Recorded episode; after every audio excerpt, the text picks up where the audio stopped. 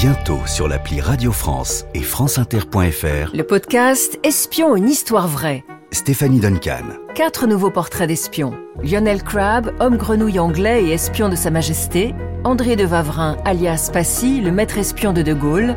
Antoine Mellero, flic et tueur des services secrets français. Richard Kuklinski, colonel polonais et agent double de la CIA. Cher monsieur, pardon pour mon anglais. Je suis un officier d'un pays communiste. Je souhaite rencontrer secrètement un officier américain. Le 17, le 18 ou le 19 août à Amsterdam. Mon équipage n'est pas au courant.